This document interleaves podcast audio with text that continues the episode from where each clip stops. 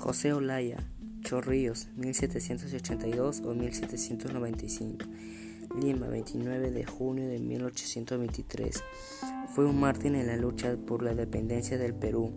Pescador de oficio, se ofreció como emisario secreto entre el gobierno independiente refugiado en los castillos del Callao y los patriotas de Lima.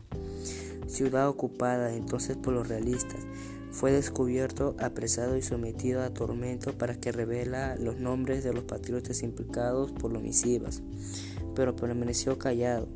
Fue fusilado y antes torturado en un pasaje que hoy lleva su nombre, Plaza Mayor de Lima,